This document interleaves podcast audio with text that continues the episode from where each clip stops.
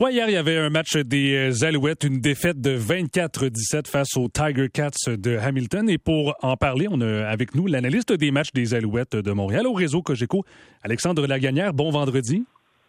Salut Kevin, comment vas-tu? Ben, ça va super bien. Euh, on se un vendredi soir, c'est quand même cool. C'est pas pire tout, hein?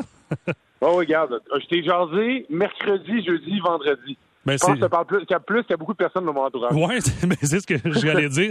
Écoute, je veux qu'on revienne sur euh, vite vite sur la défaite d'hier, euh, quand même contre les les, les, euh, les, Tiger Cats de Hamilton. J'y étais avec Jean Saint-Onge.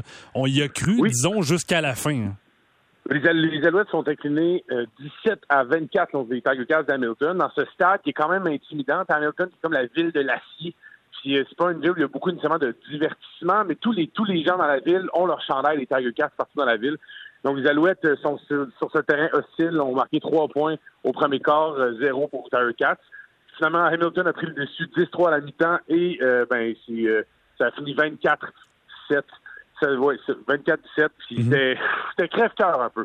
Ah ouais, puis on y croyait surtout jusqu'à la fin. Puis je sais que bon, le, carrière Trevor Harris a été nommé joueur de la semaine dans la Ligue canadienne de football euh, dans la dernière semaine avant le match et hier. disons que a connu un peu plus de difficultés, surtout avec la fin du match qui a été sorti complètement de la partie en raison du, euh, du protocole de, commotion cérébrale. Oui, disons que les, Trevor Harris, hier, un match en temps d'ici, on avait de la misère à trouver notre rythme. Néanmoins, on a complété quelques longues passes, puis au troisième quart, complètement à la, on pensait que le match s'est fini complètement à l'avantage d'Hamilton. Finalement, Montréal a bénéficié de quelques gros jeux, quelques punitions. Puis à la dernière minute, euh, sur la dernière séquence offensive, il restait euh, 14 secondes au, cadran. Montréal, c'est à la ligne de 20 ou 30, en, presque dans la zone rouge. Puis Trevor Harris a plongé au sol. Il y a un joueur de Hamilton qui a plongé par-dessus. Puis finalement, il, s'est relevé, il a eu peine de misère. Puis par un processus de commotion cérébrale médicale, la, Ligue est très sévère pour protéger les carrières. Fait qu'ils n'ont pas le choix de sortir Trevor Harris du terrain. Fait qu'on a embarqué Dominique Davis qui avait fait haut, qui avait lancé, qui, lancé sa troisième passe de la saison hier. On l'a amené sur le dernier jeu du match, il a finalement lancé une interception.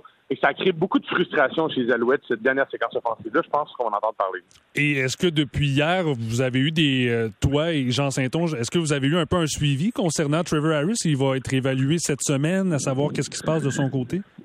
Je sais que les Alouettes avaient une journée de repos euh, aujourd'hui. Son retour à l'entraînement dimanche. On va savoir, sûrement avoir les meetings euh, samedi. Je vais pouvoir okay. travers mon chapeau. Ouais, ouais. il faut dire aussi que à chaque match, Jean et moi, on voyage avec des Alouettes. C'est un avion nolisé, c'est un vol. On arrive tout le temps la veille, on dort à l'hôtel, mhm. mais on repart immédiatement après le match.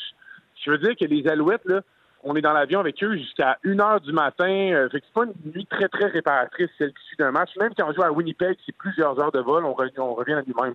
les joueurs, ont du repos le lendemain. Et euh, je veux t'entendre en terminant, Alex. Jeudi prochain, ça va être un, bon duel face aux Blue Bombers de, Winnipeg euh, qui s'en viennent en ville. Ça va être ici à Montréal.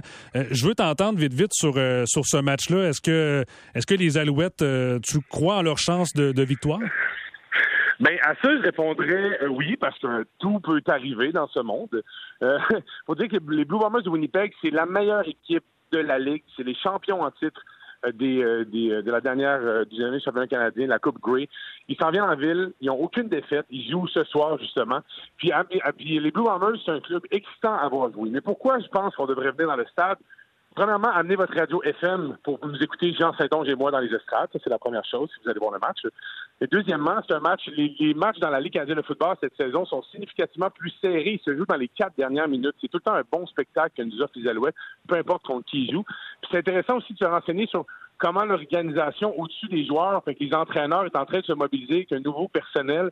Euh, tu sais, personnellement, hier, on a, en offensive, la défensive, mais on a aussi des unités spéciales. Mhm. Les unités spéciales des, Alouettes ont été exceptionnelles hier sur les bottées, sur les retours de bottées. C'est quand même des belles choses excitantes qui se passent dans cette équipe-là. Ben, écoute, euh, Alex, je vais te souhaiter un bon week-end. Profite-en et on va se reparler la semaine prochaine en vue euh, du match de jeudi. Bon vendredi. Avec grand plaisir, Kevin. Bonne Salut. Tout le monde. Donc, Alexandre Lagagnère, analyste des matchs des Alouettes de Montréal, au réseau Cogeco. Au retour, on jase des Dogs d'Anaheim avec Nathan Gaucher.